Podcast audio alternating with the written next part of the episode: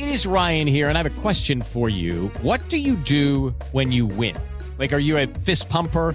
A woohooer, a hand clapper, a high fiver. I kind of like the high five, but if you want to hone in on those winning moves, check out Chumba Casino. At ChumbaCasino.com, choose from hundreds of social casino style games for your chance to redeem serious cash prizes. There are new game releases weekly, plus free daily bonuses. So don't wait. Start having the most fun ever at ChumbaCasino.com. No purchase necessary. VGW. Void were prohibited by law. See terms and conditions. 18 plus. Judy was boring. Hello. Then Judy discovered ChumbaCasino.com. It's my little escape. Now Judy's the life of the party. Oh, baby, Mama's bringing home the bacon. Whoa, take it easy, Judy. The Chumba life is for everybody. So go to ChumbaCasino.com and play over 100 casino style games. Join today and play for free for your chance to redeem some serious prizes. chumba ChumbaCasino.com. No purchase necessary. Void were prohibited by law. 18 plus terms and conditions apply. See website for details. 45 do primeiro tempo. Autoconhecimento, propósito de vida, carreira, reflexões sobre caminhos possíveis para uma vida com mais sentido. Apresentação: Patrick Santos.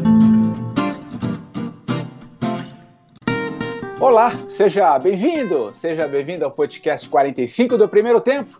Toda semana, um papo muito legal com pessoas inspiradoras que têm muito a nos ensinar, partilhar suas histórias nessa nossa jornada do autoconhecimento.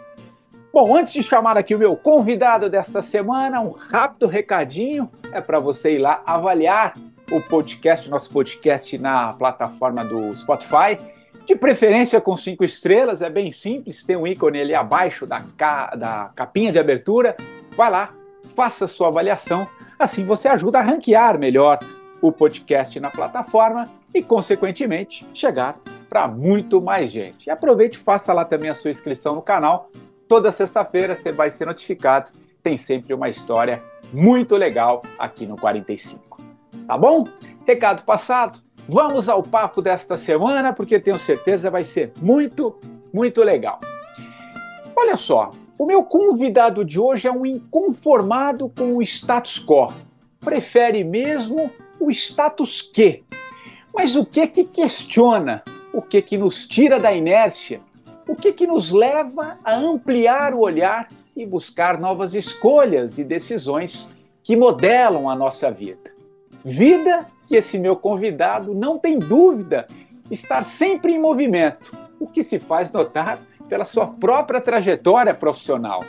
Já pediu demissão cinco vezes, foi demitido outras três vezes e hoje vive o seu terceiro CNPJ.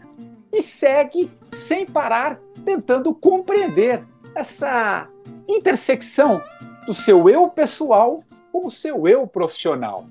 Enquanto isso, ele vai ao encontro, pelo menos dessa maneira, das melhores respostas, ele escolhendo sempre boas paisagens. Já percorreu a pé o caminho de Santiago de Compostela, morou na Índia, nos Estados Unidos, na Alemanha, na Espanha, num vilarejo na Bahia e também viveu por cinco anos num chalé de madeira antigo e abandonado que ele transformou numa linda casa de revista. Uau, quanta coisa! Eu estou falando do Marcel Tabellini, engenheiro de formação, ex-Amazon, iFood e hoje fundador da Limbic Estúdio Criativo, idealizador da newsletter Status Que, que aliás é uma delícia de newsletter que desafia, né, que nos traz sempre para essa jornada do autoconhecimento. Tudo bem, Marcel? Pô, que legal, cara, recebê-lo aqui no, no 45, querido. Ué, tudo bem, Patrick? Poxa, cara, super prazer estar aqui com você. Super obrigado aí por essa introdução aí. Fico lisonjeado aí de, de ouvir de você aí várias coisas. Você que tem muitas experiências, aí, muitas entrevistas já realizadas aí, tem uma história incrível, bonita de vida também. Então, muito legal estar aqui, cara. Super obrigado pelo convite. Não, essa é uma delícia. Cara, quanta coisa, bicho. Quanta coisa. Como você rodou. Você, você a gente estava conversando, você é uma geração antes, você está na casa dos 40, né? Mais ou menos isso. Exato, fiz 40. Esse ano já faço 41 já. 41. Cara, mas é, quanta coisa que você fez, né? Assim, como é, como é que como é que começa? Vamos começar pelo começo, né? Como é que Boa. vai essa, como é que se inicia essa, essa jornada? Eu sei que você é aqui do, do interior de, é, na divisa São Paulo-Minas ali, né, eu acho, né? Enfim, é, é, como é que começa essa sua jornada? E se você sempre foi mordido assim por essas mudanças, ou isso foi acontecendo na tua, na tua vida? Depois eu vou falar sobre medo, sobre esses caminhos que você foi escolhendo, mas vai lá, cara, vamos começar pela, pela tua história, porque fiz uma pauta longa aqui, cara. Vamos lá. Legal, legal, vamos falar. É, cara, acho que tudo começa assim, desde que eu me reconheço por gente, assim, uma criança hiperativa, né, que não para, curiosa, né, eu tenho muito, é, assim, na minha infância eu desmontava meus brinquedos e tirava o motor de um carrinho para o outro e construía uma coisa, era a feira de ciências da escola, eu era o ator principal lá, cheio dos experimentos e tal. Então eu sempre fui muito curioso, cara, muito, né, querendo buscar, entender as coisas e tal. Me lembro até de uma da, de uns, um dos terapeutas que eu já tive assim, que eu falava, cara, desmontava as coisas, depois não sabia nem como montar de novo, não conseguia montar. Ele falou, cara, você faz isso com a sua vida também, né? Você fica desmontando, remontando, É legal montar. essas, essas metáforas que a gente Aí faz. eu falei, cara, exato, assim, então eu fico, né, tentando entender as coisas e eu acho que isso foi o motor, assim, que acabou me levando por vários caminhos, assim, né? Eu acho que eu sempre tive muita coragem, né, de tomar alguns riscos, assim. É, alguns amigos dizem até, assim, cara, você você faz coisas que todo mundo queria fazer não tem coragem às vezes e tal. É, mas eu acho que, assim, é, é é um caminho individual, obviamente, né? Cada um tem o seu próprio caminho e tal, mas eu acabei indo numa busca que foi questionadora, né, muito, né, ao longo do caminho, assim, nunca me conformei muito com, você falou bem aí do status quo, né, eu, eu lancei minha, minha, minha newsletter justamente para questionar um pouco isso e brincar com isso, mas é assim, é isso, cara, se é, por que que sempre foi assim? Por que que tem que ser desse jeito? Né? É porque todo mundo faz, então eu não, não me conformava muito com isso, assim, sabe? E, e aí eu acho que foi esses caminhos, né? Então eu, cara, eu desse dessa criança que abria tudo e, e montava e tal, junto com uma afinidade que eu tinha muito grande pelas exatas e tal, acabei, cara, então vou fazer engenharia, né? Porque daí eu vou juntar todas essas coisas. E, e eu acho que, assim, eu, eu segui um mundo muito cartesiano ali, assim, olhando hoje para trás, obviamente, né, da matemática e tal. É, mas eu tinha uma veia criativa, né, cara? Porque você desmontar, montar, ou ser curioso e tal, isso, né, é, te trabalha muito a criatividade. Eu acho que quando eu fui para engenharia, eu, eu meio que fui numa contramão de um, de um universo criativo e tal, que eu tinha para um mundo mais cartesiano. Que eu tinha, é, facilidade, tenho, né, e tal, né? Eu sou uma pessoa muito racional e tal, mas que não foi muito. E aí, enfim, faço engenharia, daí, cara, é, vi que era um mundo muito abstrato, fiz engenharia elétrica, então, assim, é das mais abstratas das engenharias ali, porque você não enxerga, né, o, o elétron, né, você tem que fazer, é, né, com, é, aparelhos para medir o que você está imaginando ou, ou, ou propondo ali, enfim, um pouco menos tangível, vai, vamos dizer assim. E aí eu começo a me frustrar e questionar de novo. E aí eu, cara, percebi que engenharia ia me abrir muitas portas, que não a engenharia em si. Se eu soubesse que eu ia ter que ser engenheiro depois, eu teria desistido do curso. Mas eu sabia que, pô, a engenharia vai me abrir muitos mundos aí, né, no mercado de trabalho. E aí eu sigo até o fim, e aí eu começo minha jornada, é, profissional ali, tentando me encontrar, né? E aí eu vou, eu acho que esse caminho mais é, dos últimos, né, foi os 15 anos que eu me formei ali, então assim que eu vou navegando e batendo cabeça e tentando fugir, fugir para o mesmo lugar, que era o mundo corporativo e tentar mudar e enfim. E aí é uma história mais é, longa aí, mas basicamente é, eu sempre fui uma pessoa que gostei muito, né? Acho que eu te, te contei um pouco da minha infância ali, do, da minha essência ali de movimento, de, né, de criatividade, de hiperatividade até e tal. E aí quando eu me vejo num escritório fechado na frente de um computador o dia inteiro e ainda convivendo com algumas coisas que daí foi um pouco do meu é, questionamento enquanto, né, ser humano ali, cara, o que, que o ser humano é capaz de fazer quando envolvido com dinheiro, metas e tudo mais, ali, assim, e eu fico, assim, isso aqui não é o meu lugar, assim, acho que eu não tava conseguindo me encontrar ali, e aí eu vou, cara, Aí eu entro num lugar e aí, assim, logo os primeiros três meses eu, eu, eu, eu rolo uma demissão ali, assim, um negócio meio é, eu acho que na carreira nossa, assim como você tem vários momentos de sorte, eu tive vários, e aí, claro, você tem que estar preparado para a sorte, mas também tive outros momentos de, de pouca sorte, o azar, sei lá qual é a palavra, nessas aleatoriedades, mas esse da demissão em três meses, logo no começo de carreira, me deixa super inseguro, o que que eu vou fazer? Daí eu arrumo outro trabalho completamente na contramão da minha essência ali, para trabalhar com tecnologia, compliance dentro de um banco enorme. E aí vou, aí, aí, enfim, fico uns anos ali, tento sair de novo, aí vou, vou para um outro caminho, acontece, né, numa empresa de um, de um, de um cara também, enfim, que aí, mesmo cenário em três meses, eu, eu sou demitido de novo, assim, em, em dois anos e pouco, aí, cara, síndrome do impostor total, e aí eu falo, cara, assim, eu não sirvo para nada, assim, não é possível. E aí, nesse momento, nesse, nesse espectro ali de dois anos e pouco, que rola essas duas é, tapas, assim, né? Pá, porrada. Aí eu falo, não, cara, chega, né? Assim, minha vida até aquele momento, eu tinha muito cronograma, né, cara? Até, tipo, eu peguei o lado racional e planifiquei tudo, assim, e planilhei tudo.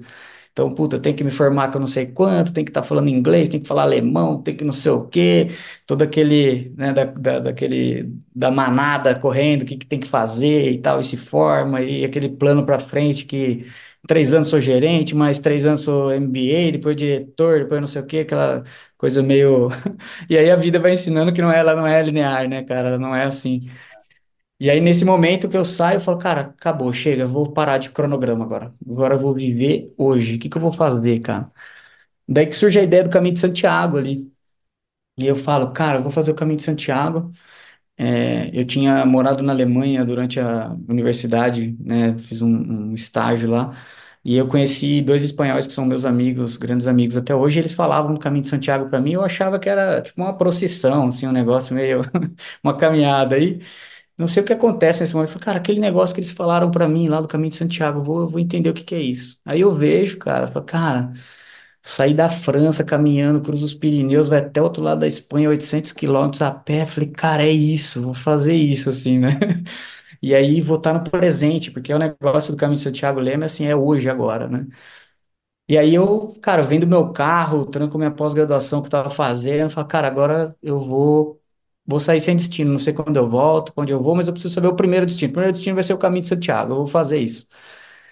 E aí eu compro a passagem de ida, né? E minha família toda, né? Nossa, o que que ele tá fazendo? Será que ele pirou? O que que tá rolando? E aí eu vou, cara, fazer o caminho de Santiago. E aí isso é 2011 ali. É, e aí, putz, cara, aqui a gente poderia falar vários dias sobre o caminho de Santiago, mas aquilo é uma metáfora completa da vida, assim é, né, o caminhar ali, você com você. Eu, eu fui sozinho, né? Então foram 27 dias de caminhada ali.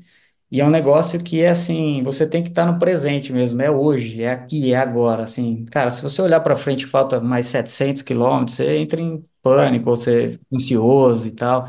Então é viver o presente, e era o que eu precisava ali, assim, parar e, e, e ficar no presente ali. E aí eu vou fazendo a caminhada e tal, e cara, eu, eu falo da metáfora porque assim, é os altos e baixos, né? São as pedras no caminho, são momentos de solidão, momentos de grupo, as pessoas que se desencontram em algum momento da vida e depois se encontram lá na frente, né? É, são, são muitas metáforas ali, assim, de, né, de, de você se comparar só com quem está na sua frente, caminhando, então você nunca olha para trás, né? E, um, e uma coisa muito doida, assim, né? De conhecer mil pessoas com mil motivações distintas ali, fazendo a caminhada, né? De motivações religiosas, a, quaisquer que sejam elas. É, e aí foi um período muito rico, assim. Daí eu tô quase chegando em Santiago, eu falo, cara, agora eu preciso pensar o que eu vou fazer, né? Não, não, não queria pensar dois dias na frente, então assim, não vou saber o que eu vou fazer. Eu lembro até de um, de uma conversa que eu tive com um cara que era, era um espanhol, professor de filosofia alemã, e aí a gente, né, caminhando junto um dia, a gente para e vai jantar lá, e eu falei para ele, falei, cara, tô com um pouco de medo de chegar em Santiago, porque eu não sei o que eu vou fazer depois. E aí ele com um super tom de voz sábio, assim, ele para e fala, cara, quando você chegar lá, você vai saber. Pode ter certeza disso. Quando você estiver lá, não precisa saber agora. E aí, cara, é isso, assim, eu tô dois dias, um dia de chegar em Santiago, eu falo, cara, vou estudar espanhol. Eu tô nessa viagem e tal, onde que é o melhor espanhol que tem aqui? Ah, puta, é Salamanca, o espanhol mais puro, de Miguel de Cervantes e não sei o quê. Eu falo, cara, eu vou, vou pra Salamanca. E aí, cara, eu termino o caminho de Santiago, pego minha mala e vou pra Salamanca, assim. Aí, pô, vou... Na época tinha o Couchsurfing, nem sei se tem mais, que era uma comunidade que você, né, achava as pessoas e, e alugava o sofá delas, né, pra, Ah, pra dormir e tal. E aí eu acho uns caras, aí eu fico um dia, dois dias na casa de uns caras lá. Eu vou na universidade, começo a tirar aqueles papel, papeizinhos assim de procura-se, né, alguém para compartilhar piso aqui, não sei o que e tal. Eu falei, cara, é aqui. Aí achei lá, puto, fui morar com três espanholas lá. E aí me matriculei num curso de espanhol e, cara, vivi dois meses lá na Espanha, denso assim de espanhol, né, e, e- e língua e tudo mais. Aí vai se aproximando dos dois meses, eu falo, cara, e agora? Preciso de novo pensar o que eu vou fazer, né? Eu tô vivendo aqui, presente, toda hora. Não foi uma coisa fácil, né? De você toda hora, você, "Pô, vou pensar lá na frente, ou que hora que eu voltar. Não, não, não. Tô aqui agora, vou curtir aqui agora. E era um exercício diário de estar no presente. Daí eu falo, cara, quero fazer um trabalho voluntário. Eu acho que África, Índia, sei lá, algum lugar né, tem uma, um- um- que seja um país subdesenvolvido, tem algum desafio assim. Aí eu começo a procurar, tem uma ONG chamada Ashoka, que eles, eles são um, um hub de várias ONGs no mundo e várias causas e tal. Eu entro lá, enfim, e aí eu acho o Grameen, é, Grameen, desculpa, o é, Mandesh Bank, que é inspirado no Grameen Bank, que é do Yunus Muhammad, que foi o Prêmio Nobel da Paz, agora está se envolvendo até recentemente em umas é, numas polêmicas aí e tal. Mas esse cara é um cara de Bangladesh que ele monta um banco de microcrédito só de uhum. mulheres, feito para mulheres microempreendedoras. Então, assim, um empréstimo de 20 dólares para elas comprarem bambu para fazer uma cesta ou fruta para revender, enfim, um negócio super. E aí tem um banco na Índia inspirado nesse cara, eu entro em contato, resumo da história, vou para a Índia. Aí eu fui para a Índia. E aí você vai me interrompendo aí, tá, Não, vai Patrick? Eu embora, vai embora, vai embora, vai embora. Vamos desembestei a crono- falar vamos aqui. cronologicamente, vai embora. Vai. E aí, cara, eu, eu puta, é toda uma, uma aventura, né, cara, de chegar na Índia, né, é, assim, uma cultura completamente diferente da nossa, assim, uma coisa muito interessante, ao mesmo tempo caótica, assim, é meio, Ah, é uma aventura, literalmente, assim. E aí eu vou para o interior da Índia, assim, chama é, Mashwar, é no interior do estado de Maharashtra, lá, que é onde fica Mumbai. E aí, pô, chego lá, e é muito doido, assim, né, eles, os indianos, eles têm uma, uma diferença, assim, de é, espaçamento físico da nossa, assim, então eles põem a mão, eles encostam, eles olham o que você tá vendo no celular, tipo, eles põem a cabeça no seu ombro, assim, é uma coisa meio doida, assim, meio natural deles, um põe é. a mão no outro, encosta, puxa e tal, eles vivem aglomerados, acho, né, tanta, tanta gente e tal, daí eu chego lá, cara, assim, parecia uma celebridade, assim, né, para um ônibus, assim, num lugar de terra, vê aquele monte de indiano em cima, os caras tirando foto e me pegando e tal, eu falei, caramba, a gente brasileira, né, com medo de ser assaltado, sei lá onde É, eu tô. exato. É. Aí, enfim. Aí, cara, enfim, começa, aí eu chego no banco e, cara, começo a trabalhar, começo a fazer uns modelos lá hum, de, de, de crédito, umas coisas meio, assim, super simples, assim, Excel, assim, né, ajudando o pessoal e tal. E aí um cara, aí eu começo a dar aula de inglês lá para as pessoas e tal, começo a fazer umas coisas. E aí um cara vem e falou, Ó, você é brasileiro? Eu falei, sou. Ele falou, você não quer dar aula de futebol para as crianças aqui? Eu falei, porra, vamos aí, cara, o que que precisa fazer? Ele falou, não, faz o seguinte, ó, amanhã você vai lá às sete horas Brasileiro da e manhã. futebol, muito bom, muito bom. E Ronaldinho, Pelé, essas Ronaldinho, é, coisas. é, eu acho fantástico isso, cara. Isso é, isso é um pouco a nossa identidade também, maravilhoso. Aí falando, beleza, aí, cara, vou lá, assim, sete horas da manhã vai passar um ônibus cheio de criança, que tem uma instituição aqui, leva lá para um lugar que, que tem um- umas traves lá, dá para jogar futebol. Falei, ah, tá bom. Aí vou lá no outro dia de manhã, aí, cara, sete horas, nada, sete e meia, nada, não passa ninguém. Falei, cara, acho que eu entendi errado, sei lá, não vai rolar isso daí. De repente passa um cara de moto, o cara só abre o capacete assim e fala, soccer! Falei, cara, deve ser esse cara aí. Aí eu subo na moto desse cara e aquele negócio indiano, né? De buzina, e sai no meio do trânsito, não sei o quê. Cara, deu, sei lá, uns 5 quilômetros, estrada de chão, assim, não sei o quê, chega num campão.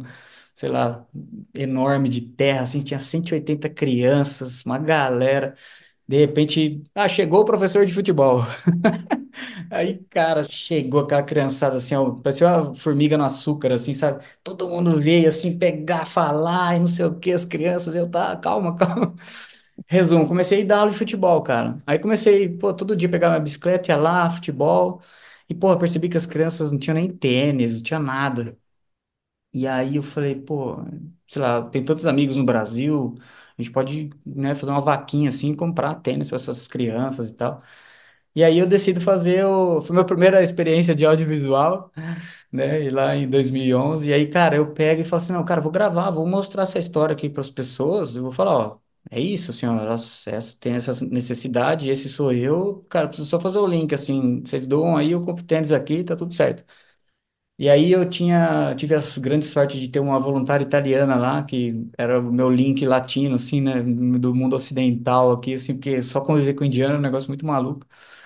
E a gente, inclusive, morava numa casa, assim, cara, que era assim, saía um, tinha um cano que saía da parede, um cano não, um buraco que saía da parede com água, esse era chuveiro, né, eles não têm privada lá, então tinha um buraco no chão, é, aí uma tela de, é, pra, por causa da malária em volta da cama, um negócio bem, assim, escovava dente com, comprava uma água lá da Pepsi que vendia, fechada, para escovar dente, assim, porque é super complicado. Não tinha coleta de lixo, né? Quando a gente mudou para essa casa, os caras falaram assim, ó, se for lixo grande, você joga atrás. Se for lixo pequeno, você pode jogar na frente da casa.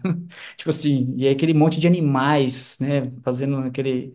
Não, é muito louco. Além das vacas, né? Que a gente vê no...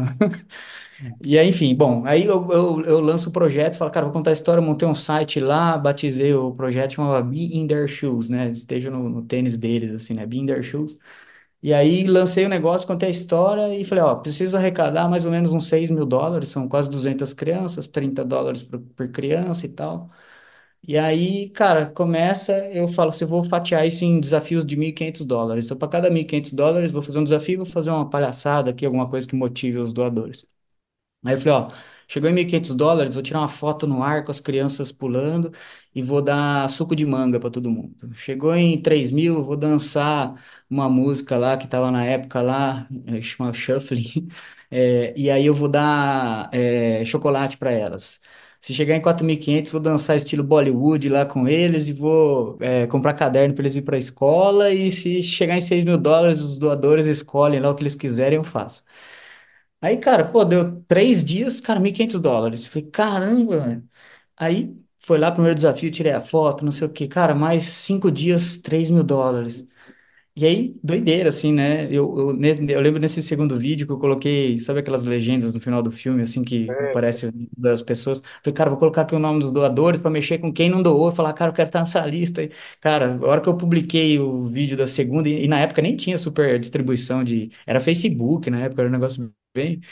Cara, e daí, mais dois, três dias, era quase 5 mil dólares. Eu falei, cara, beleza, eu vou agora atrás de comprar as coisas. E aí, para encurtar a história aqui, assim, cara, eu vou, compro tênis, é, é, desde kimono de karatê, a badminton, a raquete, tudo que você pode imaginar, todos os esportes de vôlei, basquete, compro, cara, uma- muita coisa, porque era muito mais barato do que eu imaginava, além dos tênis e as meias que eu comprei para todo mundo. Então eu compro, cara, muita coisa, e aí eu, cara, aí o primeiro-ministro do estado de Maharashtra fica sabendo, fala, vou lá entregar tênis para as crianças. Aí a CEO do banco já, assim, aí virou um negócio político, assim, um negócio maluco. Aí eu entrego os tênis para as crianças, filmo, tudo, isso daí tem tudo documentado e tal. E aí, pô, foi, acho que é a coisa mais legal que eu fiz na vida, assim, né? Puta, aí você vê aquele mar de crianças, tudo com tênis, aquele monte de coisa de esportes e tal. E aí, enfim, é, aí eu faço isso, cara, e aí, pô, eu falo, cara, acho que, pô, já fiz o Caminho Santiago, já eh, me aprofundei no idioma e tal, pô, vim, fiz um trabalho voluntário, né, tive puta sorte nesse caminho de acontecer tantas coisas abençoadas, assim, de estar no presente, aí você vê que quando você tá no presente, assim, então rola uma conspiração, sei lá, um negócio que, É, é, isso é verdade, cara. É, assim, você tá conectado, as coisas vêm e acontecem e tal. Cara, daí eu falo, pô, vou voltar pro Brasil, né? Dou mais uma volta por Ásia e tal. Eu fico seis meses no total fazendo isso tudo. Aí eu volto e falo, cara, agora eu não vou ter mais chefe, agora eu vou empreender. Então chega de ficar procurando no mesmo lugar as coisas. Enfim, e aí aprendizados da vida, né, cara? Eu abro um e-commerce, uma loja, enfim, fico dois anos e pouco com essa loja, e-commerce e tal. E ela é o meu ponto de inflexão para ir depois para o varejo online, que daí eu volto para o mundo corporativo quando eu. Cara, foi uma crise ali de 2014, varejo super complexo, tal, decido fechar a loja. Então eu me demito aí, né, do meu negócio.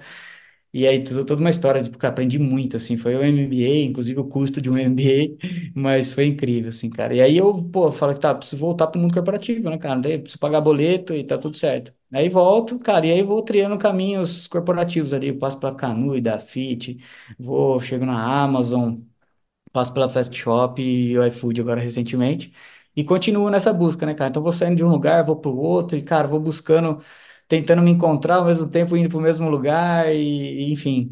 Então, é, eu acho que é, o resumo assim é, eu nunca me conformei e nunca consegui ficar muito parado assim, né? Então, os meus trabalhos que eu mais é, consegui performar, me dar bem e tal, são os trabalhos que eu não tinha muita, eu tinha uma folha em branco, assim. Então, cara, você tem que montar um negócio que não existe.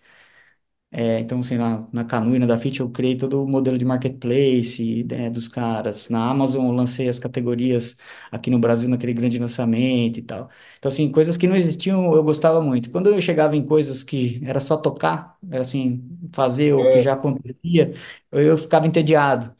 E aí eu entrava num, num loop meio errado, assim, e tentando, né, pô, o que eu vou fazer e tal.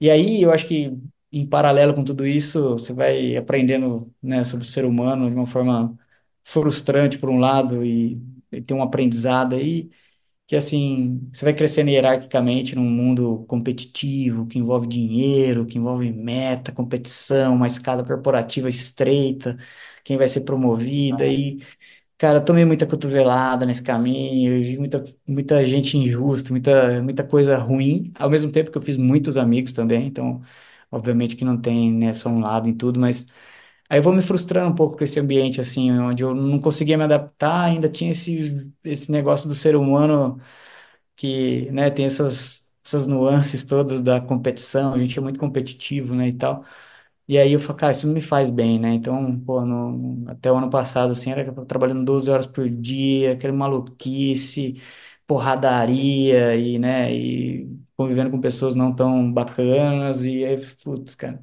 E aí quando eu saio, e aí eu saio num layoff, né, que rolou, eu tava no iFood, né, no ano passado, e aí eu saio, eu falei, cara, vou aproveitar esse empurrão agora, e aí agora numa situação diferente, com 40 anos, né, já, já tem uma segurança econômica diferente, né, um risco menor de outras coisas, né, se der uma dor de barriga eu consigo voltar para o mercado, fazer alguma coisa, então tá tudo certo, né, ter uma, uma responsabilidade, né, ter uma filha e tá tudo certo. E aí eu, cara, nesse momento eu, eu lembro que é, um dia antes de eu ser demitido, é, eu sou convidado a participar de um, de um processo que eu, só fazendo um parênteses aqui, eu, desde 2017 eu tenho drone e, e eu tenho uma, uma coisa de fotografia aérea, com outras perspectivas, né, mostrar outros pontos de vista e tal. E aí meus amigos falavam, cara, você não, você não ganha dinheiro com isso. Eu falei, cara, isso aqui é hobby, né, isso aqui é uma brincadeira só e tal. E aí eu, nesse momento, eu ainda estava no iFood, eu, cara, comentei com um amigo meu que trabalha num grande banco de investimento e, e gere fundos imobiliários. Só falei, cara, posso fazer vídeo dos ativos imobiliários de vocês? Posso fazer uma degustação só para vocês verem e tal? E aí eu chamam para participar de um processo lá para ser a empresa que ia fazer os ativos imobiliários deles, né, o audiovisual. E aí eu sou demitido, sei lá, 10 horas da manhã, 11 horas da manhã, eu falo, cara, quer saber de uma coisa? Vou montar o site da empresa, vou fazer tudo agora, vou fazer isso acontecer. E aí eu lembro que eu fui trabalhando até seis horas da tarde, monto o site, não sei o que e tal. Eu, aí eu, seis horas da tarde eu paro e falo, cara, fui demitido hoje, nem, nem me dei conta do negócio, preciso parar, né? E aí eu falei que senão eu tô na mesma pegada errada aqui, né? Enfim, e aí, cara, papo vai, papo vem, tem quase um ano, né, da minha empresa, tenho aprendido demais, me diverti demais, ido, de encontro a uma linha que é muito da minha essência ali, da criatividade, do movimento, de não ter trabalhos iguais. Então, cada hora eu estou fazendo uma coisa diferente, de, um prédio, a arquitetura, a construção, fazer documentários e, cara, várias coisas. E tô me divertindo, cara. E aí, cara, investindo em equipamento, investindo em conhecimento e, e gerando resultado financeiro legal. E tô indo, cara. E é isso, assim. Então, acho que Não, maravilhoso. cada, Não, cada maravilhoso. tem seu caminho. Esse, mais ou menos, foi em resumo aqui. Aliás, falando em caminho, é caminhando que se faz o caminho, né? Quando eu coloquei lá na Total. abertura, né, cara, porque eu tava, tava vendo a tua história, né? Achei muito interessante todo esse trajeto, toda essa, essa volta ao mundo, enfim, e, e, e te ouvindo, né, cara? Acho que até cronologicamente, né? Quando eu trago ali na abertura, né, esse seu eu pessoal com seu eu profissional, né, que você está sempre em busca. É, por tudo que você, você viveu, que você tem atravessado e está atravessando de alguma maneira, você acha que isso é- é- a gente alcança isso de alguma maneira ou, ou, você, ou já é esse processo, eh, talvez, de sair de um lugar e ir para outro, agora investir aqui, outro ali? Ele já é o próprio processo, ele já é uma mistura do seu eu pessoal com o seu eu profissional, que muitas vezes a gente está buscando, mas na verdade a gente não olha que talvez isso já seja mesmo essa intersecção entre as duas coisas que a gente é, normalmente quer separar, né? Eu, te, eu durante muito tempo eu separa, separava, né? Vida profissional, vida pessoal, né? Como se a gente pudesse compartimentar tudo, né? É, e fui vendo que não, né? Então, como é que você vê isso, cara? Acho que é, é, é esse o processo, né? Porque eu, tô te perguntando isso porque às vezes as pessoas ficam, não, eu preciso achar aqui, ali, e às vezes ela não olha, né? Para a própria vida, de que às vezes é uma própria dinâmica, porque eu vou me estender um pouco assim, porque às vezes a pessoa olha, né, para, sei lá, alguém de uma geração um pouco anterior, a tua, a nossa, ou até mesmo quem tem um pensamento mais linear, olha ali o seu currículo e fala, nossa, esse cara não para, né, tá cada hora num lugar, né, então tem uma ideia de que, pô, será que o cara tá arrumou um, um bom caminho, né? É a visão dele sobre as coisas. E a gente às vezes fica muito preso, e aí falando do seu status quo, né, e o status que, a gente fica muito preso a um certo caminho único, né? É, e, e não, né, cara? Eu acho que é, às vezes a gente vive muito o sonho dos outros, né? Ou o sonho do cargo, né? Ou o sonho de que disseram que é desse jeito, né? Eu acho que a construção da tua narrativa, da tua história, ela mostra que tem, tem um caminho muito legal, né? Até porque você conseguiu ver que esse mundo, esse mundo é muito grande. Duvido que você vai uma experiência maior que essa da Índia, né? Assim, no sentido, cara, imagina ali, você no meio do nada, vivendo ali, né? Desenvolvendo projeto, depois em outros lugares, depois você vai falar um pouco dessa Bahia, desse. né, um- um- então, cara, fala um pouco sobre isso, assim, para a gente sair um pouco, né, desse querer achar o, o único caminho, né? Não existe um caminho só, né, Marcel? Fala aí, cara. Total.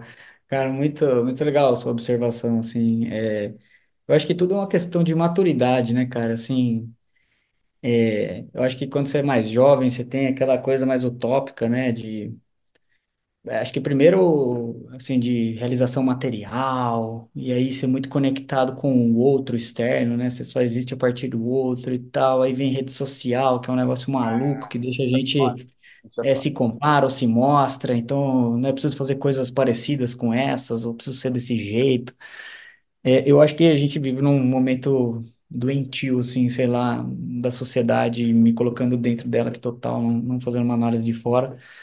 É, e aí, sobre a sua pergunta, né, se existe a separação, eu sempre disse assim, cara, o meu objetivo de vida é trabalhar sem saber que, tô, tá, que eu tô trabalhando, assim, meio que ser uma junção, meio que você não consegue entender as, as, os contornos, sabe? Você não sabe que hora você tá, não tá e tal. E, e- É e flow, né? talvez É um seja, flow mesmo, né? É, é um flow, né? talvez, eu também acho, assim, mas eu- talvez seja até utópica essa, essa visão, porque é o que você falou, assim, às vezes já é esse o É, processo, você está é, tentando coisas que já não são separadas, já são. O que eu só acho e que totalmente é uma coisa individual é que, assim, se você está fazendo uma coisa, seja qual for, se ela está ligada ao seu mundo profissional ou não, mas que está te fazendo mal, está te derrubando e está te prejudicando como, né, ser humano e tal, cara, aí você precisa parar e pensar o que você está fazendo, né? Então, é, eu acho que a vida é feita de contraste, assim, né? Então, você, por exemplo, se eu tinha um negócio, puta, morar na praia, né? Todo mundo tem um negócio meio, você fala uma, uma frase meio, cara, então eu vou largar tudo, vou morar na praia. Eu fiz isso. Logo que saiu a vacina da Covid, Aí a gente estava isolado, super isolado. Falei, ah, então tá bom, vamos ficar um mês na Bahia. Eu trabalhava de home office, falei, cara, eu trabalho lá. E aí a gente foi para ficar um mês. A gente ficou quatro no final das contas e morando em algodões, no meio da península de Maraú, super precário, assim, não tem asfalto, não tem farmácia, tem nada. Uau. E com uma criança de dois anos, e assim, só que é um paraíso o lugar, assim, cara, é Tailândia o negócio, assim, tem a maré baixa, né, é, em- em- nas luas lá e tal. E, cara, tem uns corais e vira uma piscina o negócio, com uma visibilidade é incrível, assim, né? E aí, pô, você pensa, pô, é maravilhoso e tal, né? Só que, cara, o, o contraste é igual aquele negócio, assim, você vai viver de férias para sempre, o negócio perde o sentido, assim. Então tem que ter o contraste, não, não, não faz sentido. E aí eu experimentei na própria pele, o que que é isso, assim, cara? Morar na praia, cara, é legal o primeiro mês. Depois, ela continua sendo legal, obviamente, mas ela não tem aquele encanto da novidade ou do contraste, porque você tem, você trabalha, tira férias e, e vira uma coisa, né, que, que tem dois lados ali. Então, foi um aprendizado por si só ali, assim, de entender que, cara, não é só isso. Então, eu acho que eu trago isso para o mundo do trabalho também, assim, não é só, ah, é, vai, vai misturar tudo, trabalho com vida, tem que ter contraste, você tem que ter o trabalho, você tem que ter as coisas que não são relacionadas ao trabalho. Elas têm que ser agradáveis, elas têm que se conversar, elas têm que se conviver e sem te prejudicar, acho que esse é o ponto. E aí eu acho que entra o autoconhecimento, entra, né, as coisas que você vai vivendo e vai ficando mais maduro, que você vai entender, cara, isso aqui não tem nada a ver comigo. Isso aqui me faz mal. Pra mim, pra outras pessoas faz super bem, tá tudo bem, tá tudo certo, né? Mas eu en- entender o que é bom pra mim me faz cada vez mais, por mais que eu tenha andado em círculos em alguns momentos e que acho que faz parte do aprendizado É, também, é, me levar em algum lugar que é, cara, aqui é minha essência, aqui é o que me faz bem é, né? Aqui é, o- e cara, assim, total banco dos privilégios aqui, que eu sei que é, é, eu tenho que agradecer a minha condição total, né? De o que eu consegui fazer. Eu vim de família super humilde, assim,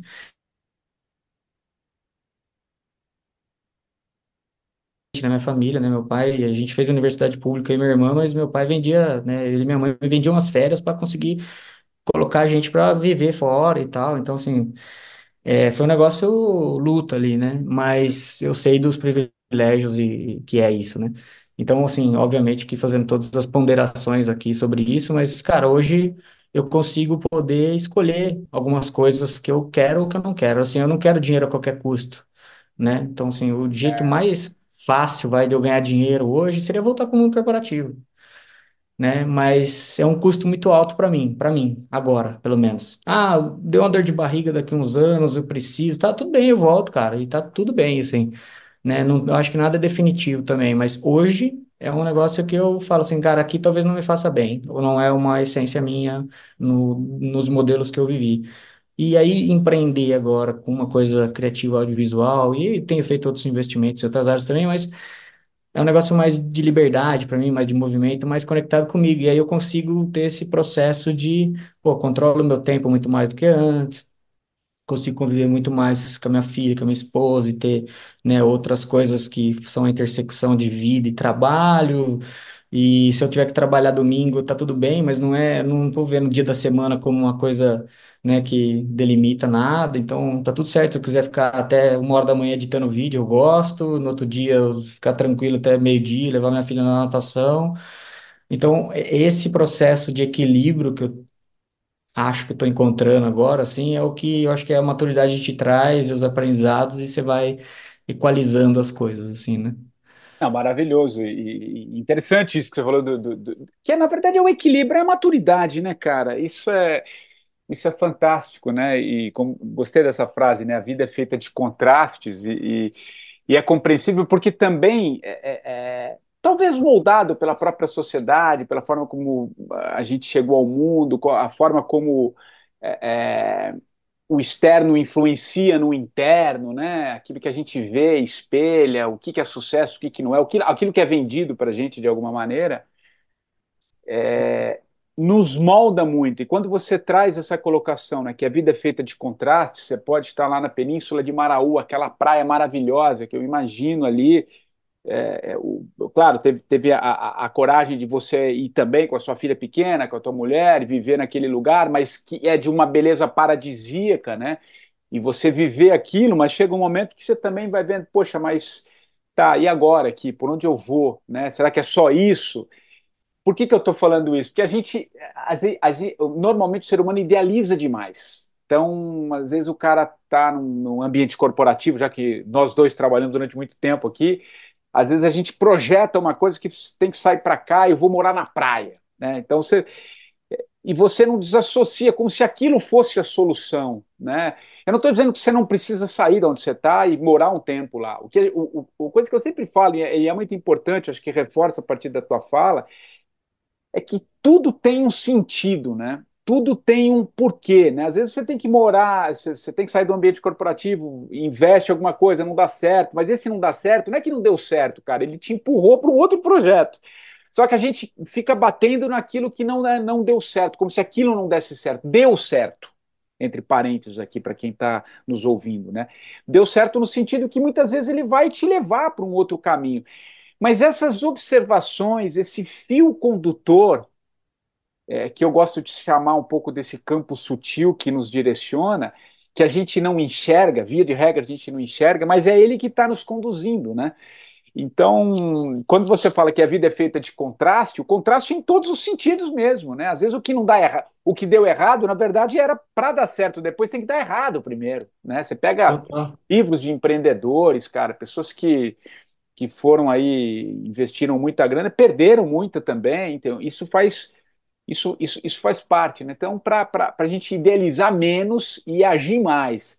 É, é claro que você está contando a tua história e ela é muito rica, isso que eu queria também te, é, te, te, perguntar, é, desses atos de coragem, né?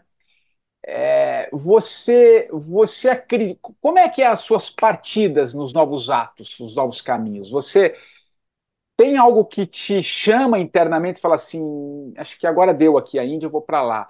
Tem alguma coisa mais sutil que você percebe é, como é que você muda esse, essa nau do teu, da tua do teu navio, do teu barco, assim? É, é, ele é na. Você confia um pouco na vida, fala assim, acho que é para cá, baseado na sua maturidade hoje, ou como é que você foi foi sentindo esse, essas mudanças? Porque foram muitas, né? Eu acho que você é um bom espelho para quem busca. Claro que cada um tem uma característica, eu não estou negando isso. Mas é legal ouvir de alguém que foi fazendo isso, se a gente tem isso internamente. Acho que essa é a pergunta que eu queria te fazer. Você acha que isso está dentro da gente, cara? Sim, e a partir da sua história, que todo mundo, se ficar mais atento, consegue achar os, os caminhos? Como é que é? Cara, muito boa essa pergunta e estou refletindo aqui enquanto você, você ia perguntando ia pensando. É, tentar elaborar aqui, mas, cara, assim, eu acho que tudo na nossa vida é, é a exposição que você tem a determinada coisa, né? Então, se você está acostumado com aquilo ou não. Então, vou pegar aqui nos primeiros dois anos que eu te falei que fui demitido duas vezes. E para mim era meio que o fim do mundo, assim, né? Tanto acho que tem uma parada de ego no meio e tal, mas é assim, é, puta, acabou minha carreira, né? Agora o que eu vou fazer? Bom, primeiro que eu já decretei que eu não sirvo para nada, e segundo que, né? E aí eu eu acho que assim, quando eu saio, sou demitido e volto, e volto tudo bem, e volta tudo certo, consigo arrumar outro emprego, e aí consigo fazer uma história legal, e aquilo. A segunda demissão, ainda bem que ela aconteceu, porque se não fosse ela, eu não tinha conhecido minha esposa, porque daí eu sou demitido, vou para pra praia, conheço ela, depois eu vou fazer o sabático. Então, assim, tudo é um pouco do connecting dots, né, do Steve Jobs, assim, é você confiar que, cara, na hora que acontecem as coisas, você não entende por quê, mas olhando em retrospectiva, 10 anos para trás, estão todos ligados os pontos. É maravilhoso. Então, é você ter essa tranquilidade, sempre foi meu lema, assim, né, os connecting dots, assim, assim, cara, esse, esse é o lema de vida. Eu tenho certeza que isso aqui vai servir para me levar para outro lugar melhor ainda e vai estar tudo certo, vou aprender com isso. Então, quando eu quebro a loja e fecho, aquilo me posiciona para eu ir para o varejo online, que eu não tinha experiência, mas aí como eu montei o meu próprio e-commerce, Aí eu fui pro e-commerce dos outros, né? Trabalhar para os outros naquilo e aí fui, né, Amazon, fui, seguindo minha carreira ali. Então, se não fosse a loja, eu não tinha feito um outro trajeto de carreira bacana ali. Então, tá tudo conectado. O que que eu acho? Como eu, E aí, assim, por exemplo, quebrei, falei, cara, agora ferrou, né? Eu- nesse momento que eu quebro, a, eu saio da, eu, eu fecho minha loja, eu falo, cara, eu tenho duas demissões, um currículo totalmente picado, depois eu vou fazer Caminho de Santiago, não sei o quê, porra louca, né? Eu pensando na cabeça do, né, quem tá me julgando, cara, cara, porra louca foi, viajou, fez sabático, aí volta, abre negócio, fecha. E aí eu lembro, cara, quando eu ia para as entrevistas, porque aí, pô, preciso voltar para o mercado, né? Quebrei, preciso voltar a trabalhar e, e- ganhar dinheiro de novo. Eu lembro que eu ia para as entrevistas completamente inseguro e falando, cara, preciso contar as histórias lá do começo da minha carreira, porque nos últimos anos eu empreendi, fiz sabático, não vai. Aí eu começava a contar aquela historinha, né? Ah, me formei e tal, papapá, fiz isso e tal, e aquele tédio do entrevistador, assim, me, me escutando. Aí quando eu começava a falar, então, cara, daí eu fui fazer o caminho de Santiago, fui para a Índia, aí voltei, abri meu negócio, cara, os, os entrevistadores, sem exceções, eles debruçavam na mesa para me ouvir. E eu vi um interesse genuíno, assim, da história, porque a gente é ser humano do outro lado, além de, né, querer saber as qualidades profissionais e as qualidades técnicas, você fala, cara, puta, que história legal. E aí eu fui dar valor para essas histórias minhas só depois de ver o olhar do outro para isso, assim, porque eu achava que isso não tinha valor nenhum. Então, é, eu saio da loja e consigo voltar para o mercado de trabalho bem e consigo, né, tirar o gap que eu achava imaginário. Porra, meus amigos se formaram comigo, já estão em tal patamar, eu não tô, porque eu fiquei fazendo outras coisas. E, cara, e voltei tudo certo e continuei super bem sucedido no que eu estava fazendo. Então, quando você se expõe várias vezes e vê que, cara, não é o fim do mundo sair. Tanto que, cara, quando eu tava na Bahia, lá, essa história, eu fico dois meses lá e eu peço demissão. E, pô, tinha um cargo de executivo, tinha um super salário legal e tal. Cara, cara, parei, não quero. Meu chefe falou, mas você vai pra onde? Eu falei, nenhum lugar, eu vou ficar aqui na Bahia, vou fazer, vou aprender a surfar, vou fazer yoga, eu vou cuidar de mim. Porque, cara, eu tinha clareza que tá tudo bem, depois eu arrumo outro emprego. E eu acho que isso, até conversando com meus amigos próximos, assim, que aí eles falam, pô, você tem coragem de fazer umas coisas é, dá a sensação de que, putz, cara, isso aí que você está fazendo vai acabar com sua carreira, você... E não. E, sabe, assim, a, a minha experiência, obviamente que ela é única, mas, assim, a minha experiência, cara, eu tô empreendendo agora. Se não der certo isso, eu vou fazer outra coisa. E aí eu tenho essa tranquilidade dos connecting dots e que vai dar certo, né? Então, como eu fui exposto algumas vezes forçadas no começo da carreira, outras por iniciativa própria de sair, fazer pausas e fazer movimentos e ir de encontro comigo, e tentar me entender as coisas, e, e depois voltar, eu sei que isso não tem problema, então eu fico tranquilo e continuo tomando minhas decisões, mas eu acho que várias dessas decisões, né, inclusive essas mais recentes, sei lá, que eu estava na Bahia pedindo demissão, elas vêm de uma exaustão, né, de um inconformismo, você fala, cara, não é possível, cara, começo... E aí acho que tem que ter terapia, tem que ter outros olhares aí para você e tal, de você falar, cara, isso aqui tá me fazendo mal, cara, que eu acho que eu preciso parar com isso. E aí eu acho que o ato de coragem liga um pouco com o racional de falar assim, não, beleza, eu vou jogar tudo para cima, mas espera aí, o que que eu tenho de reserva também para não ser inconsequente? Eu tenho uma filha pequena, né? Tenho uma família tal, não vou fazer uma coisa inconsequente. Não, eu faço a conta, falo, cara, tá tranquilo, eu posso baixar meu padrão de vida, eu posso fazer outro movimento, eu posso, sabe? Mas é um, às vezes um passo para trás para dar dois para frente, né? Na minha cabeça é assim né? Nem acho que é para trás, mas assim, é uma pausa, uma interrupção de algo que, no meu olhar, não estava sendo legal. É, então, eu acho que é, é o ser exposto, né? Eu lembro de é, o ano passado aqui, eu, eu conheci, eu conheci, eu fui almoçar com o meu primeiro chefe, que foi lá, eu trabalhei na Motorola, fiz um estágio aqui em Campinas, e aí eu fui, fui almoçar com ele e tal, ele tem 60 anos, tá no mundo corporativo ainda e tal, e aí a gente foi almoçar, e aí, pô, e aí, né? Pô, se passaram 15 anos, me conta aí e tal. A gente perdeu o contato nesse tempo e agora a gente retomou. E aí, falou, vamos, vamos almoçar. E aí eu contei minhas histórias pra ele. Ele falou, cara, eu não aguento meia hora dessa sua vida, eu não aguento seis meses dessa incerteza toda e tal. Ele falou, sou muito controlador, muito, cara, eu sou gerente de projetos, eu preciso ter tudo, saber o que vai acontecer e tal. Cara, eu não consigo, né, ter e aí, é, ele falando assim, cara, mas eu preciso ver o que eu vou fazer da minha vida e tal, não sei o que. Ele com 60 anos falando, eu falei, porra, que bom você falar isso, cara, que você ainda tá pensando em várias mudanças e tal.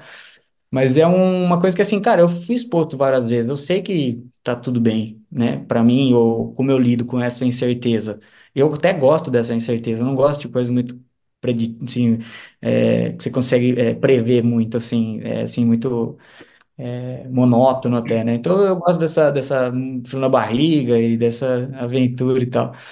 Então, Legal. é, eu acho que é isso, assim, vai de cada um, acho que mistura um pouco de, de inconformidade, meio que preciso parar, tenho condição de parar, posso parar agora, tenho algum meio do caminho, cara, e aí vou tomar uma decisão, e aí às vezes são meio radicais, assim. Aí é muito legal, né? Porque ver que existem outras, outras possibilidades, né? E porque a gente fica, é, é o que a gente falou, né, cara? As pessoas acham que é desse jeito, e aí vem toda aquela insegurança. Não que ela não é pautada também pela própria história familiar, enfim, formas de ver o mundo. Eu não estou Exato. negando isso. É, enfim, acho que isso faz parte de, desse, de todo esse contexto, né? Mas é interessante quando a gente observa que é possível, né? mudar. Eu tenho, eu falo, eu tenho um projeto, né, de mentoria já há dois anos com, com meu, meu sócio, a gente faz mentorias há, há dois, assim, o, meu, meu, meu parceiro, meu sócio é, é de do, vem do mercado financeiro, eu venho da comunicação, né? Então a gente tem feito muitas mentorias para executivos, pessoas que estão querendo mudar. Já faz uns dois anos que a gente está nesse projeto muito legal. E o que, que é interessante, né? Que você vai. Porque a gente passou por isso, né? E a, é, eu te ouvindo é isso que é o legal, né? E só reforça isso. E acho que era legal a gente eh, eh, trazer um pouquinho. Quando a gente está ouvindo ali aquelas pessoas que estão no mercado corporativo, mas que já não estão aguentando mais, que é o que você acabou de falar, já, elas já sabem que aquilo está fazendo mal. Sabe, sabe. Então, resiste, né? Vai resiste, mas sabe que ali o corpo já começa a falar, dá sinais de que não está legal, a sua psique, o teu campo energético, cara, não está legal, mas você tem aquele medo, né, cara? E você vai insistindo, tal, enfim, mas aqueles que conseguem em algum momento fazer essa essa transição, conseguem enxergar, é isso que é o legal, e acho que é um, um recado que depois você complementa um pouquinho com o teu olhar, é que é possível, né? Desde que. Porque a gente acha que é sempre daquele jeito. Cara, reduz um pouco seu padrão de vida, um pouco, um pocão, bastante. Eu mudei minha forma de ver também. Eu tinha um cargo executivo, era, comandava uma redação com mais de 100 profissionais, jornalistas. Tudo bem, não posso não ganhar aquilo que eu, que eu ganhava e estou bem longe daquilo, para ser muito sincero no meu momento de vida, mas, mas tem outras formas de você enxergar a vida, porque a gente acha que é só daquele jeito, porque a gente condicionou, e é aquilo, não é aquilo. Não é só aquilo. Deixa eu refazer, não é só aquilo. Existem outros outros caminhos. Você pode reduzir o seu custo, diminuir, a partir daí você vai fazer um curso, aquele curso vai te levar para outro caminho. Sabe, quando você começa a enxergar esse, opa, tem o uau, é aqui, é possível, que as coisas vão, vão direcionando. Mas para isso a gente precisa descondicionar algumas coisas. Né? Isso a gente fala muito no, projeto, no processo de mentoria. A gente precisa é, mudar um pouco esse modelo e a forma de, de olhar. Né? E te ouvindo, cara, é perfeito, porque é, é, é o que a gente observa também nesses processos, porque é possível, cara, mas também é, é, é preciso fazer o movimento, porque se não tá legal, e aí talvez seja pela minha faixa, pela nossa faixa de idade, né, Marcelo? Você é um pouquinho mais jovem, cara, mas também já passou ali do. já entrou no ENTA, né? Exato. cara, se você insiste, você sabe que não tá legal, você insiste, isso eu falo como é, é processo matemático.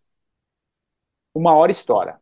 É, dois mais dois são quatro. Vai, vai, vai, ou uma doença, ou uma demissão que vai te gerar um outro campo. Então você tem que fazer esse movimento. Eu não estou dizendo que é fácil, mas é possível, desde que você vai buscando esses, esses novos caminhos, né, cara? Complementa aí, porque acho que eu falei demais. Acho que é, é mais ou menos por aí. Não, mas eu acho que é isso, cara. É, eu, sei lá, eu, eu fico pensando aqui, né, o, esse, esse, esse, esse processo que eu te falei da exposição e, e que você vai se acostumando com aquilo e vendo que é possível. Eu acho que é um pouco do que você falou no começo, lá, o caminho se faz ao caminhar, assim, você precisa experimentar as coisas, né? A vida tá passando e ela é uma só, né? Até onde a gente sabe, é uma é um, é um ticket que você tem aqui É e isso. não vai dar para você fazer algumas coisas depois lá na frente, tem coisas que você tem que fazer na época certa, no momento correto. É, e eu acho que muito do, do que você falou das- de descondicionar, é, por exemplo, eu acho que tem muita gente que já tem consciência tá no Isso, mundo corporativo, já tá consciente. Isso aqui me faz mal, beleza. Só que não consegue ver uma saída, isso, exato. ela não é possível. Às vezes ele não tem um pouco de coragem também, mas às vezes ela não é possível. Mas às vezes a pessoa é a própria culpada daquilo. Por quê? Porque ela começa a viver num padrão É isso, Porque bem, ter observado. aquele Que apartamento, aquela casa que não sei o quê, aí o cara vai encontrar um empréstimo, aí o carro que ele precisa ter, porque ele é um executivo, que não sei o quê, compra o carro também, não sei o quê. O filho tem que estudar na escola mais cara também, não sei o quê. Tá, a hora que o cara vê, ele tem um custo de vida É isso. que ele tá escravo do próprio, e aí ele não consegue sair mesmo, porque ele escolheu um monte de coisa, de viver numa aparência, às vezes, não tô falando que são todos os casos, mas Tá perfeito, o perfeito. cara se perde em, cara, em mostrar mais do que ser, aí o cara tá escravo dele mesmo, aí ele não tem como sair, porque daí se ele sair, ele quebra, né? Ele não, não é responsável. E aí vira sempre assim, não, mas amanhã, não é quando eu for promovido, quando chegar o bônus, ou quando não sei o que, que nunca chega, né, cara? Porque daí a hora que chega algum bônus também, o, o próximo é maior ainda, é sempre uma cenoura maior que a outra, e vai. Tenho vários colegas, amigos, assim, que eu falo, cara, você não precisa mais, cara. Tem amigos que eu acho que já tinha- podia parar total, assim, cara, aplica no CDI, ca- acabou, sabe, assim. E não, mas fica numa roda presa lá e tal. E aí, cara, é menos tempo pra família, porque daí o cara fica correndo lá na roda do rato, porque ele precisa aumentar a receita dele, e aí vai num looping errado, numa, numa espiral negativa que, Cruzado que você, é, você me falou, me veio um, um- um, Eu não sei, cara, eu não sei onde que eu li, mas foi, foi algum estudo na Universidade de Boston. Acho que eles pegaram. Já faz alguns anos esse estudo, mas acho que cabe aqui dentro do contexto que a gente está falando. Eles pegaram, sei lá, os- as grandes fortunas, os caras que tinham muita grana e fizeram ali um levantamento. Que momento que eles poderiam parar na vida? Né? Pô, chega, né? Você já tem tudo. Cara, é, é, eu não lembro exatamente a porcentagem, mas era um índice muito alto de pessoas que, mesmo com milhões e bilhões na conta ou em, em- em- em herança, enfim, tudo, sempre queriam trazer algo que faltava.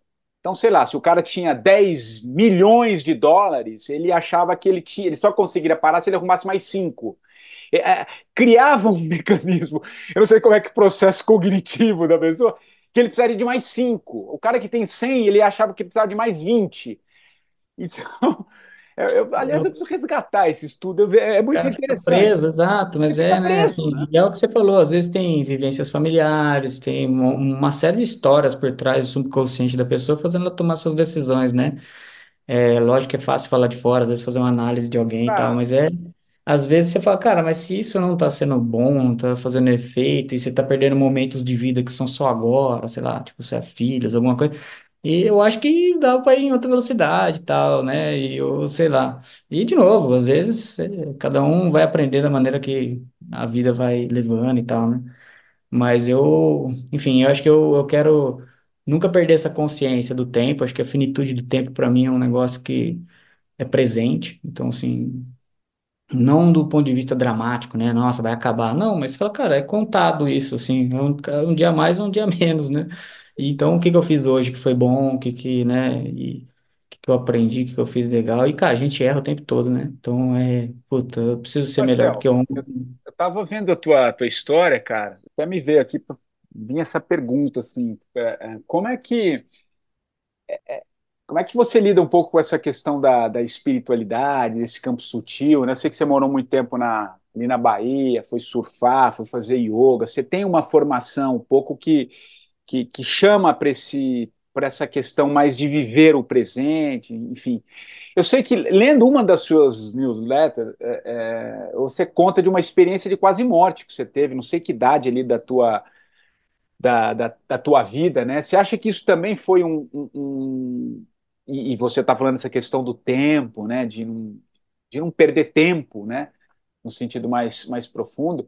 Como é que foi essa, essa experiência? E se, isso, isso também ajudou de alguma maneira, e você percebe que foi aí também que eh, esse campo sutil se aflorou mais e, e você foi convivendo, claro, ali ainda com o seu mundo corporativo, as suas formas de ver o mundo, mas ao mesmo tempo também abriu uma, uma, uma, uma possibilidade de sutilizar mais a vida e ter a vida que você tem hoje, né? Sem tanto quanto você tinha ali, mas muito mais intensa, muito mais intensa no sentido de presença do que você tinha antes. Como é que foi isso, cara?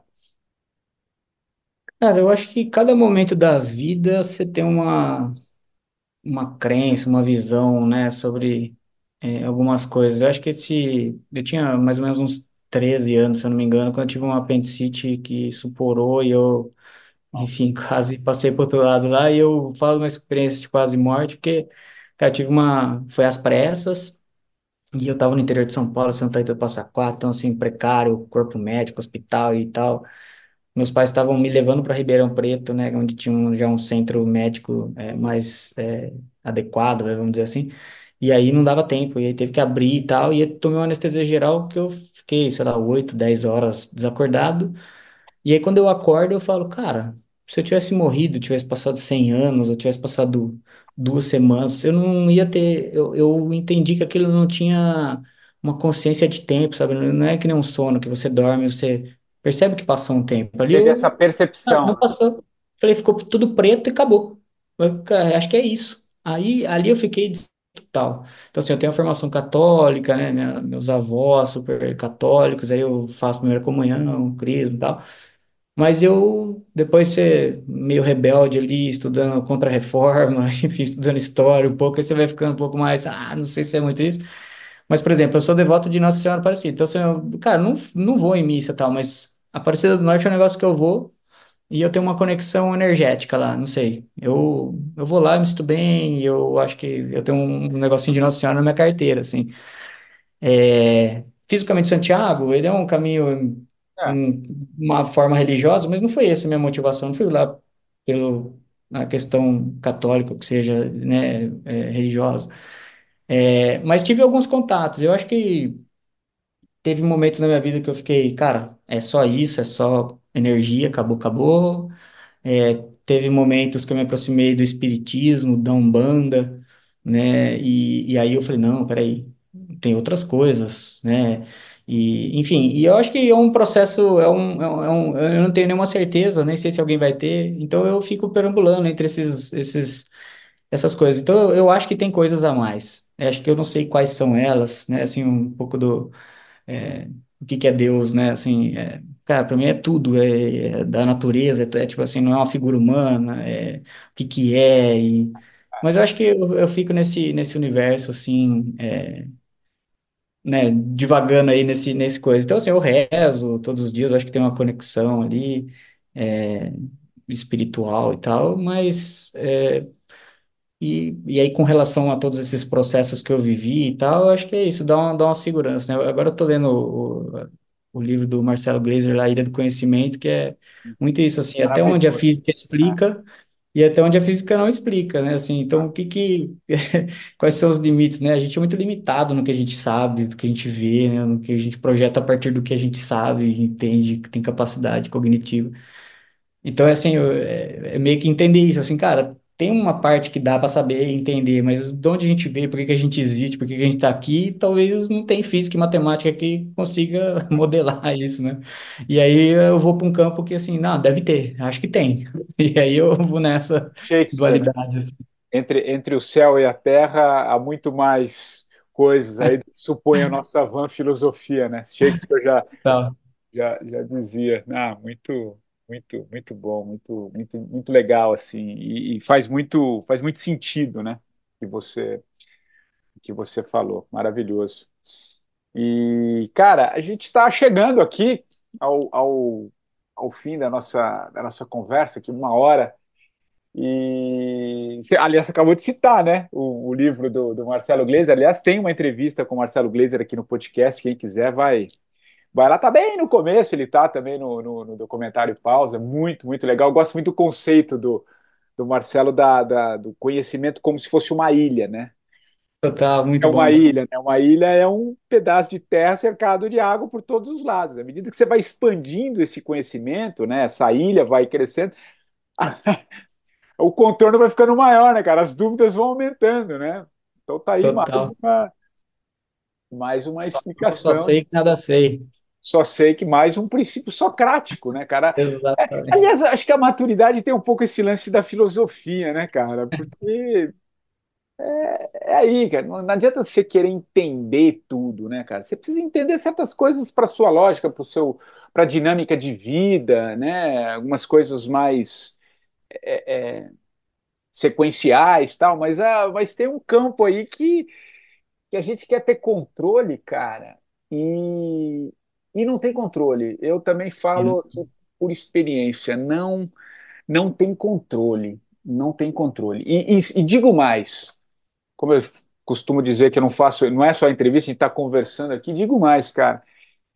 Também é uma percepção, viu, Marcel? Eu, eu, faz um mês e pouco que eu cheguei, eu fiz o caminho Inca, eu fiz a trilha Inca agora, faz 40 dias. Fiquei Nossa. quatro dias lá no meio da, da, do Vale Sagrado, enfim, nunca tinha acampado, dormi em campo. Isso foi uma coisa muito, muito legal, muito transformadora. Mas te, sabe, te mostra também um, um, um outro mundo, cara. E, uma das percepções que eu, que eu, que eu venho tendo, já venho tendo, mas acho que reforçou ali também, né? É de que, é, cara, as coisas estão acontecendo. É, eu sei que tem um ritmo humano e tem um ritmo do universo, mas o universo também está em evolução. O mundo também está em evolução, em expansão.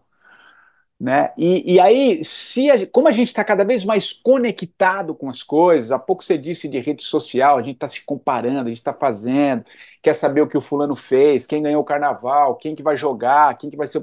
É muita informação, então tá, o mundo está muito rápido, mas não é que ele está rápido, ele tá, a gente está transformando de uma, de uma certa forma muito rápido. E aí, a percepção que eu tenho é que se a gente não achar esse caminho, parte do que a gente conversou aqui, dessas mudanças e observando esses chamados internos, eu acho que a situação vai, vai piorar. Vai piorar em que sentido? Se você não fizer a mudança que o teu corpo já está te dizendo e você resistir, as coisas estão acontecendo mais rápido. Não à toa, burnout explodindo, depressão, suicídio, cara. Então, é quase que um chamado interno. O 45 é um respiro nesse aspecto, né? Ao, ao trazê-lo aqui para contar a tua história e tantas outras que já passaram, é para que as pessoas observem a vida delas, né? Porque tudo é sobre você em última instância. A pessoa pode estar tá chegando, quem chegou conosco aqui até o fim do, do, do, do papo, desse papo que a gente está tendo, não é sobre o podcast, é sobre ela. É como ela vai enxergar. Ela pegou uma cadeira aqui, embarcou nessa viagem com a gente aqui durante uma hora, mas ela tá. Tudo que a gente está conversando é ela, como ela está vendo. O livro é, você não. O autor escreve uma história, mas é você que está lendo o livro, você que está se lendo no livro naquela história, né?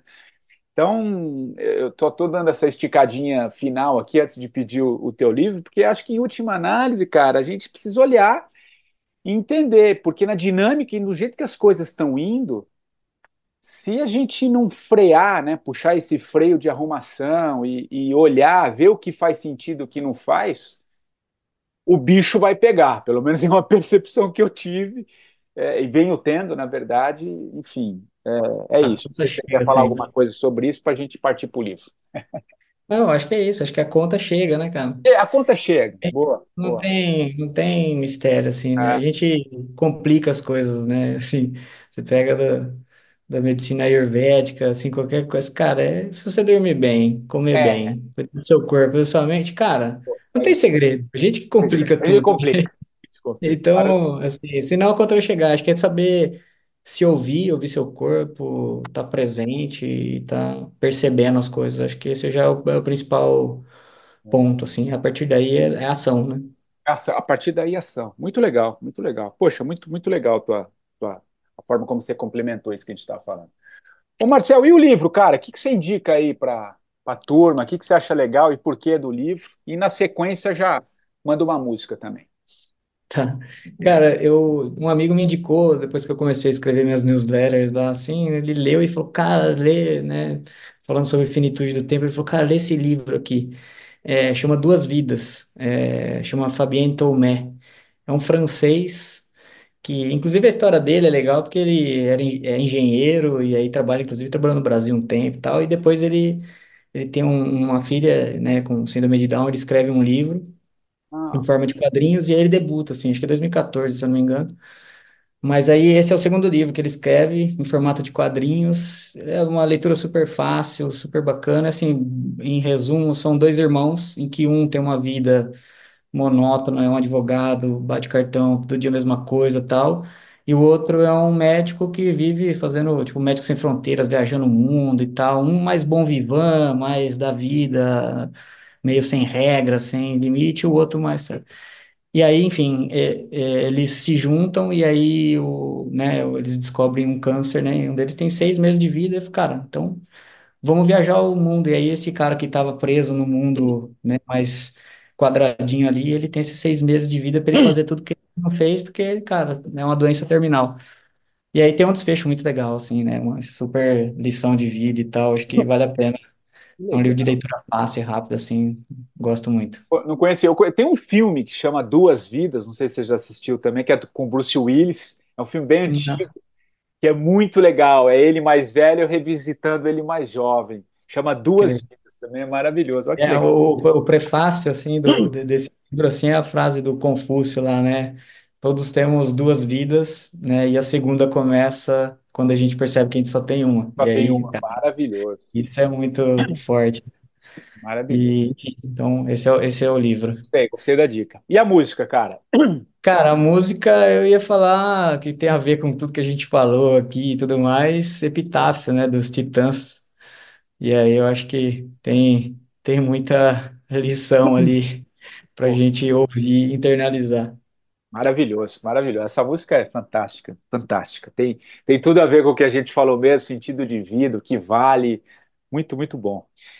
Marcel, cara, queria muito te agradecer. Foi uma, uma delícia essa, essa conversa. Obrigado por você trazer o seu, o seu olhar, compartilhar um pouco a tua história, a tua jornada de tantas transformações. Então, foi muito, muito legal te conhecer mais a fundo. A gente que se conheceu aí nas redes sociais, né, pelo, lá pelo LinkedIn, já há um tempo atrás, e que legal a gente estar materializando esse papo, que tenho certeza vai chegar para as pessoas que, que, que necessitam, que estão passando, que têm uma certa identidade com o que a gente está falando aqui.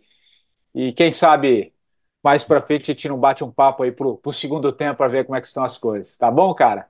Ó, Cara, super obrigado. Eu que agradeço a oportunidade aqui, uma super honra poder participar aqui do seu podcast, que eu tenho certeza que impacta muita gente e faz muita gente pensar as coisas. Acho que esse é um propósito bem legal aí de, de vida aí seu e, e te parabenizo por isso e agradeço. Valeu. Obrigado, Marcel. E o 45 do primeiro tempo, você já sabe, volta na próxima semana, sempre trazendo um novo convidado. Nós voltamos na próxima semana, então. Um abraço e até lá. Devia ter arriscado mais e até errado mais. Ter feito o que eu queria fazer. Queria ter aceitado as pessoas como elas são. Cada um sabe a alegria e a dor que traz no coração. O acaso vai me proteger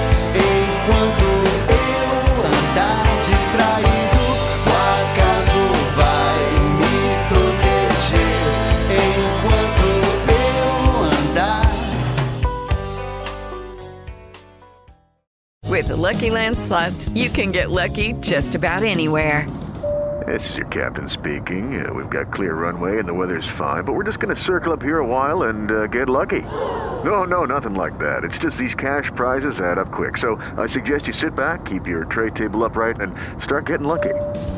Play for free at LuckyLandSlots.com. Are you feeling lucky? No purchase necessary. Void where prohibited by law. 18 plus terms and conditions apply. See website for details. Hello, it is Ryan, and I was on a flight the other day playing one of my favorite social spin slot games on chumbacasino.com. I looked over the person sitting next to me, and you know what they were doing? They were also playing Chumba Casino. Coincidence? I think not. Everybody's loving having fun with it. Chumba Casino is home to hundreds of casino style games that you can play for free anytime, anywhere, even at 30,000 feet. So sign up now at chumbacasino.com to claim your free welcome bonus. That's chumbacasino.com and live the Chumba life. No purchase necessary. Group. Void prohibited by law. See terms and conditions. 18 plus.